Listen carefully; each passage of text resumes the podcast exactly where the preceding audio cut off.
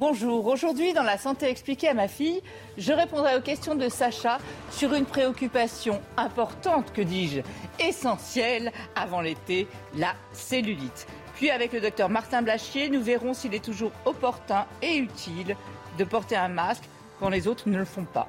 Et nous verrons s'il faut s'inquiéter de cette augmentation du nombre de cas de la variole du singe.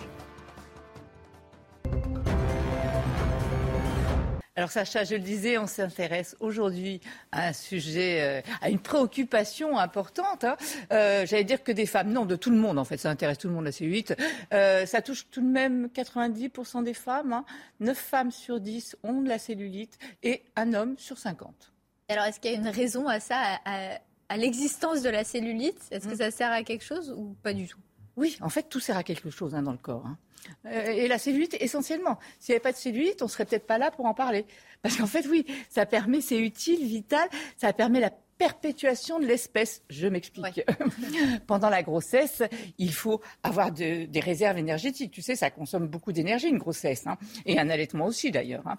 Donc en fait, c'était là pourquoi? Pour assumer euh, une réserve énergétique facilement mobilisable, notamment avec la graisse sous-cutanée qui peut tout de suite être utilisée.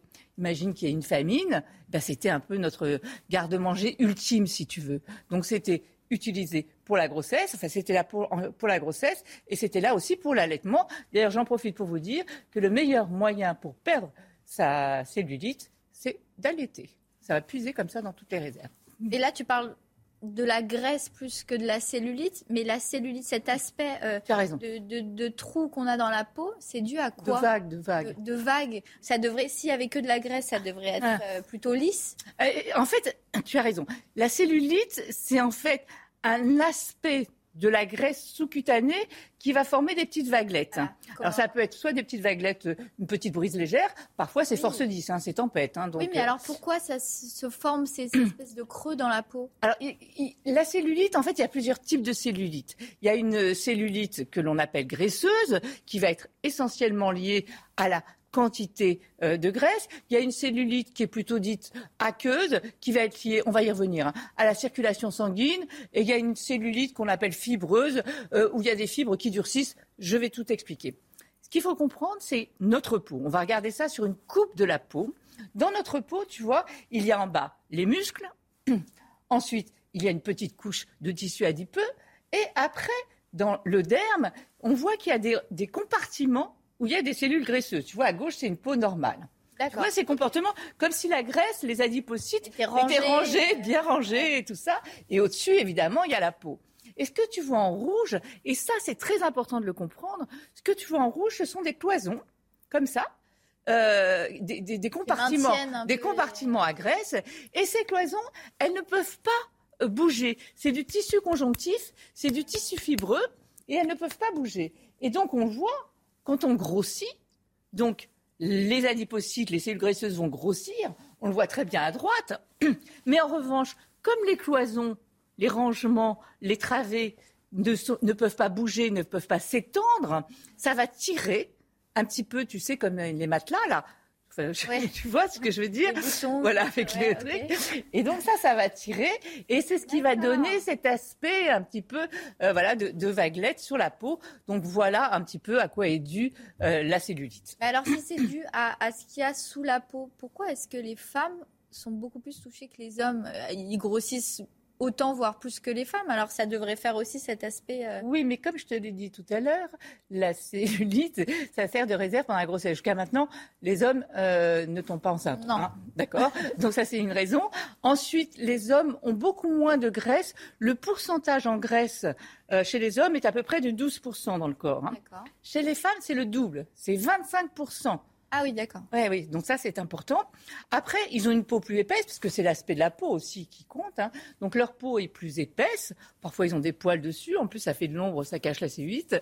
Et puis surtout, les travées dont je t'ai parlé, chez les hommes, elles sont un peu plus souples et un peu plus obliques, tu vois. La, structure de la peau est pas tout à fait la même.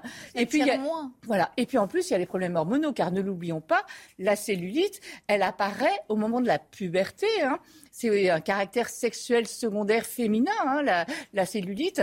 Et donc, chez la femme, il y a euh, le, cycle avec des variations hormonales qu'il n'y a pas chez l'homme. Ok, et tout à l'heure, tu as parlé de plusieurs sortes de cellulite. C'est quand même généralement dû à la prise de poids, la cellulite. Oui, plus on prend du poids et plus ça se voit. Oui, c'est vrai que c'est rare chez les femmes très minces, mais il y a des femmes très minces qui ont quand même de la cellulite hein, aussi. Euh, c'est généralement quand on prend du poids, c'est une des causes les plus importantes. En fait, il y a plusieurs causes pour avoir de la cellulite. Hein. Comme je te l'ai dit, c'est multifactoriel, la cellulite. Déjà, il y a l'hérédité il faut se demander si maman, euh, la grand-mère, ah la tante, si elles ont de la cellulite, tu as plus de risques d'en avoir. Hein. Après, il y a le poids, comme tu viens de le dire. Alors quand je dis le poids, c'est surtout aussi une alimentation très sucrée, euh, très riche en graisse. Tu vois, c'est vraiment les lobules graisseux qui vont grossir. Euh, très salé aussi, ça c'est pour la rétention d'eau, justement. après, il y a la sédentarité. On l'a vu sur le, sur le dessin. Ce qui soutient tout ça, c'est les muscles. Il y avait une couche de muscles rouges hein, sur le dessin. Donc, quand tu vas te muscler, c'est quand même rare d'avoir des gymnastes ou des marathoniennes euh, qui ont de la cellulite. Hein. Donc, euh, plus tu es musclé, moins tu as de risque d'avoir de, la cellulite. Après, il y a les hormones, hein, comme on l'a dit tout à l'heure. Ça dépend énormément euh, des variations hormonales. Et puis, il y a tout ce qui est trouble de la circulation sanguine, justement, notamment pour ce qui est retour veineux pour la cellulite dite aqueuse. Et tout ce qui nous intéresse dans la cellulite, ok, maintenant on sait à quoi c'est dû, comment ça marche, etc. Mm. Mais comment on s'en débarrasse? Ou alors comment, pas on s'en débarrasse, mais au moins on l'atténue un petit peu, parce qu'elle disparaît jamais vraiment. mais comment on peut essayer d'en avoir le moins possible? Tu as raison de dire qu'on s'en débarrasse pas, mais il y a tout un tas de solutions pour arriver à l'atténuer. Alors déjà, on va commencer par les règles hygiéno-diététiques de bon sens. Euh, bah, c'est-à-dire que c'est essayer déjà de la prendre le plus précocement possible avant qu'elle s'installe. Donc ça, c'est un petit conseil, hein, notamment chez les jeunes femmes. Euh, plus on s'y prend tôt, plus c'est facile à, atténuer.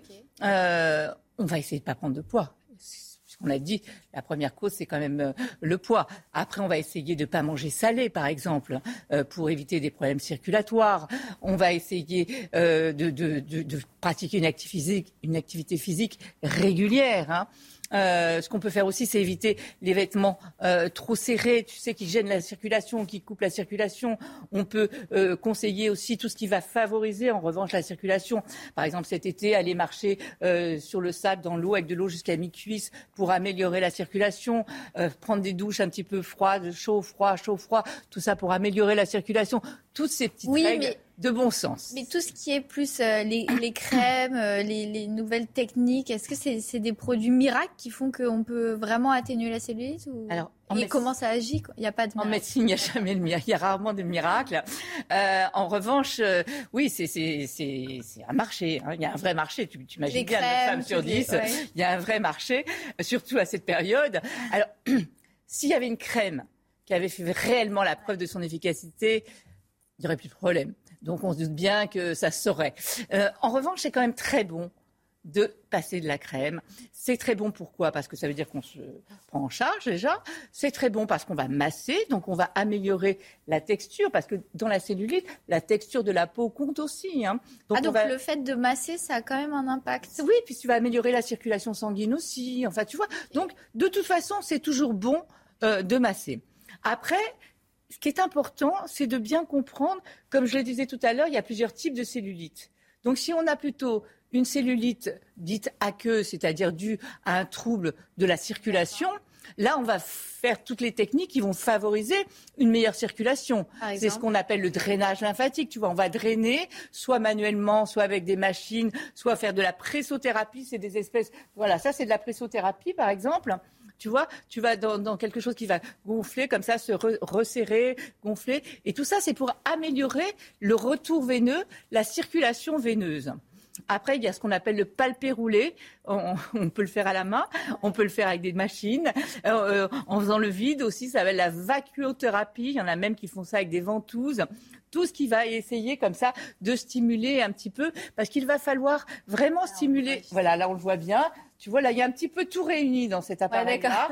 il y a un peu. De toute façon, il y a vraiment toutes sortes d'appareils. Il y a toutes sortes d'appareils. Ah. Non, mais c'est et c'est aussi pour ça qu'il est peut-être important tout de même, en tout cas, au moins au début, avant de choisir ses traitements, euh, d'aller voir un médecin, un dermatologue spécialisé dans l'esthétique, peut-être justement pour savoir quel type de traitement sera le plus approprié. Puisque ça dépend de, à votre type de, cellulite. Voilà, à votre type de cellulite, quel type de traitement et pourquoi pas en associer plusieurs il peut y avoir peut-être plusieurs techniques à ce, faire. Ce qu'on a vu, c'était plus pour la cellulite aqueuse et pour la cellulite graisseuse, qui est quand même la plus courante, non? Alors pour la cellulite graisseuse, euh, ce qu'on va faire euh, pour la cellulite graisseuse, il va falloir euh, en fait, d'enlever la graisse, c'est pas enlever la cellulite, c'est ça qu'il faut comprendre, quoi. Hein.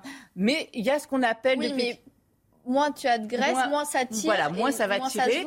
Il y a un traitement qui existe depuis quelques années qui s'appelle la cryolipolyse, qui permet d'enlever des petits. Ça veut dire quoi, cryo Cryo, ça veut dire froid. Ah, Lipo, c'est graisse. Et lyse, c'est détruire, détruire la graisse. Mais c'est le docteur Netter Laurence, dermatologue spécialisé en esthétique, qui va nous en parler beaucoup mieux que moi. La cryolipolyse, c'est une technique qui existe depuis plus de 10 ans, qui, euh, qui vient des États-Unis et qui permet de traiter des bourrelets graisseux localisés. Cette machine utilise le froid combiné à la pression. Euh, on traite différentes zones sur le corps. C'est euh, un traitement qui se positionne comme une alternative médicale, je dis bien médicale, à la liposuction. Ça permet donc de réduire de 30 à 40% la masse de graisse sur un bourrelet graisseux localisé. Je dis bien localisé parce qu'il faut qu'on puisse tenir dans les mains, individualiser un bourrelet. La machine va aspirer le bourrelet. La température va descendre dans l'applicateur à moins 11 degrés sur, dans la, zone graisseuse aux alentours de 5 degrés et on a une réduction moyenne de 30 à 40% du volume de la graisse traitée. Vois, donc c'est quand même... Euh, Encore une nouvelle technique. En fait, ça va détruire comme ça les cellules graisseuses avec le froid, qui après vont partir dans la circulation générale. Ça fait pas mal, c'est pas invasif. Voilà. Après, pour enlever la graisse, il y a aussi évidemment la, une des interventions les plus pratiquées dans le monde, la liposuction. Mais là, bon, c'est plutôt une intervention, c'est différent, ah, c'est euh, plus, invasif. On met des petites canules maintenant de plus en plus fines, mais c'est plus invasif. Et après, il y a d'autres techniques, parce que l'idée, ça va être aussi d'arriver en sous-cutané à recréer une espèce de tension, si tu veux, de la peau, à recréer des fibres de collagène, notamment en chauffant euh, les. D'un côté, on refroidit, et là, on va chauffer, en chauffant les cellules qu'on appelle des fibroblastes, des cellules de la peau qui vont après faire fabriquer du collagène et de l'élastine, des fibres qui vont comme ça donner un bel aspect à la peau, tu vois, lui redonner euh, plus cet aspect euh, euh, vaguelette, mais bien, dense, bien tonique, bien élastique. Et alors là, il y a plusieurs techniques. Ça peut être fait soit avec des, micro-ondes, soit avec des ultrasons, soit avec de la radiofréquence. Ah, tout ça, c'est avec des médecins. Tout ça, oui, ça se fait. De toute façon, moi, mon conseil tout de même, c'est vraiment au moins une consultation avec un médecin pour décider exactement de quel type de cellulite euh, vous souffrez. Enfin, souffrez, c'est pas, c'est pas, voilà. Il y en a qui vivent très bien avec leur cellulite. Et oui. Très bien. Enfin, en tout cas, ce qu'on peut dire, c'est que on existe dans la cellulite des bébés. Et on n'existe pas devant celle des femmes, c'est dommage. Mais en tout cas, si on ne peut pas totalement s'en débarrasser, on peut toujours l'atténuer. Quel que soit votre type de cellulite, il y aura toujours une solution pour améliorer la situation. Merci Sacha. Nous, on se retrouve tout de suite avec le docteur Martin Blachier. Docteur Martin Blachier, bienvenue. Je rappelle que vous êtes médecin de santé publique. Alors bien sûr, on va s'intéresser aujourd'hui à la variole du singe. Mais avant, je voudrais euh, revenir sur les masques. Donc, euh, ils ne sont plus obligatoires, en tout cas euh, en France. Ça l'est encore dans certains pays, dans certains endroits.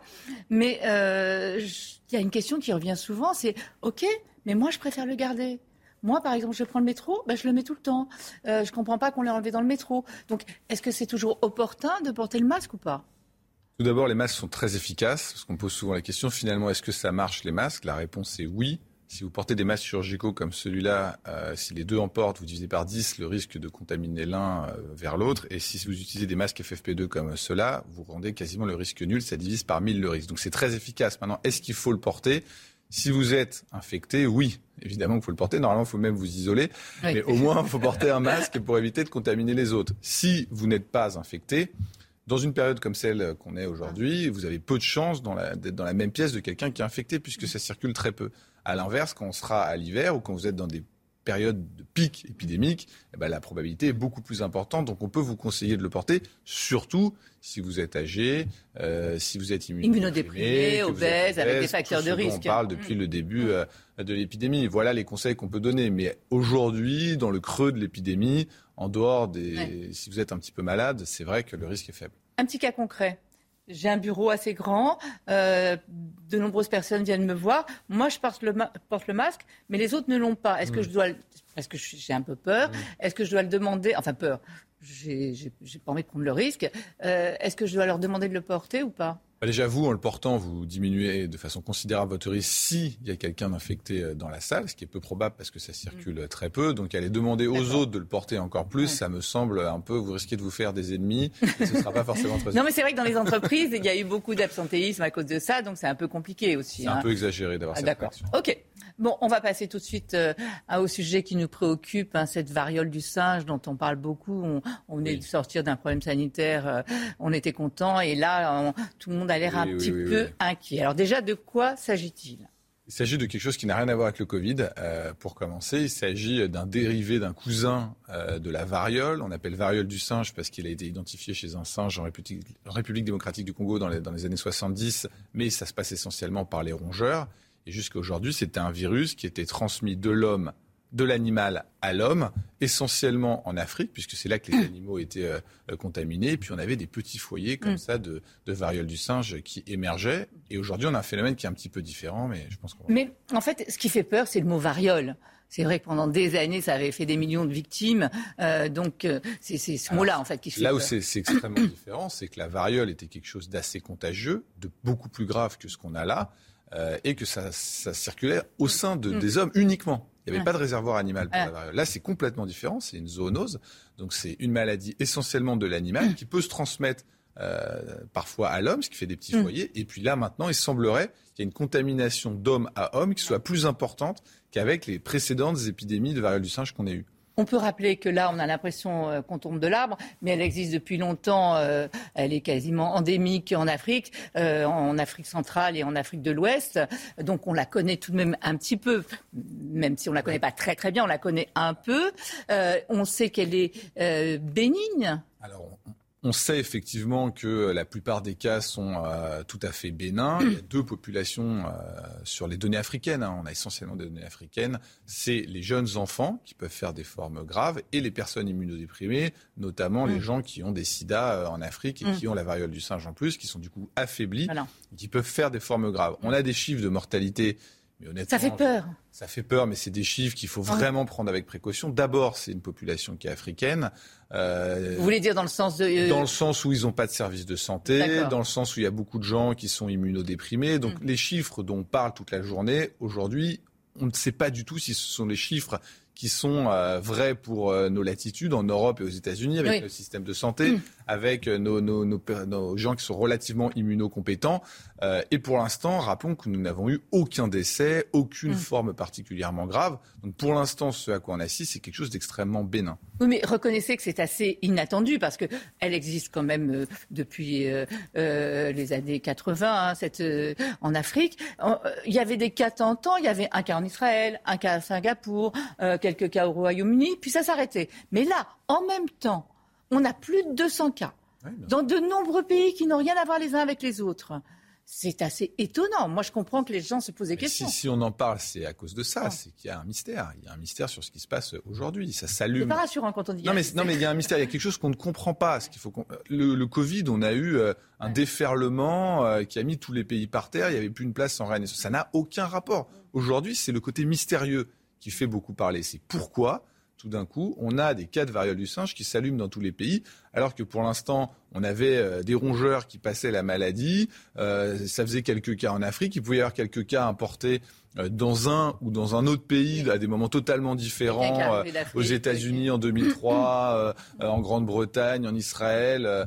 Mais là, ça s'allume un petit peu partout. Donc c'est qu'il y a quelque chose qui se passe, probablement sur le mode de contamination. Et c'est un nouveau variant de la variole du singe On ne sait pas. On ne sait pas. Ça veut dire qu'il y aurait une transmissibilité interhumaine plus importante? Probablement qu'il y a beaucoup plus de facilité à passer de l'homme à l'homme. Comment, dans quel cas, quel est le mode de contamination? C'est les questions effectivement qu'on se posait il y a deux ans et qu'aujourd'hui on se pose pour ce phénomène qui n'a rien à voir, puisque un, c'est beaucoup moins contagieux. C'est-à-dire qu'on n'a pas, qu'on fait les enquêtes, on n'a pas beaucoup de gens. On, va rappeler les symptômes d'ailleurs, hein, les différents symptômes de cette, euh, euh, quand une fois qu'on est infecté, donc. Alors c'est typiquement des maladies euh, comme les maladies qui font des, des boutons. C'est-à-dire que d'abord vous avez de la fièvre, vous avez des ganglions, vous avez un espèce de malaise et ensuite des douleurs musculaires. Donc ça c'est le fameux syndrome grippal, hein, des, des, courbatures. Et puis après vous avez cette éruption qui vient finalement terminer cette phase de ce syndrome grippal. Et donc, ce que vous avez, c'est essentiellement des vésicules, donc un peu comme dans la varicelle. Des grosses, un peu plus grosses. Voilà, des, des, des petites bulles, quoi, avec du liquide à l'intérieur, qui vont se rompre et qui vont faire des petites lésions, des petites cicatrices de vésicules.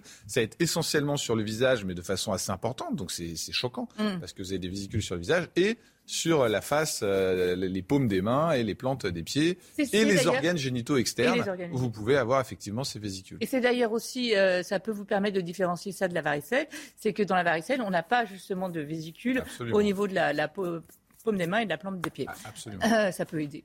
on a eu des confusions hein, entre varicelle au tout début de bah, Il y a des confusions sur plein de choses. Hein. Il y a plein de cas qui sont mm. écartés où on a des alertes. Tout ça, tous ces signes dont vous venez de nous parler, ça se guérit en 15 à 20 jours à peu près. Exactement. ça disparaît. Un jour, normalement, ça a disparu, ça mm. disparaît. A priori, ça laisse très peu de cicatrices, enfin comme la varicelle. Et donc la transmission, elle se fait d'homme à homme par les vésicules qui sont pleines de virus Alors voilà, alors on dit habituellement que c'est soit euh, l'air que vous expirez, vous pouvez euh, expirer un petit peu de virus, mais il faut vraiment avoir un contact Mais comme c'est des grosses gouttelettes, des grosses sécrétions, elles tombent euh, à côté. Exactement, vous n'avez pas ce phénomène d'aérosolisation a priori. En revanche, le mode de contamination principal, c'est le contact.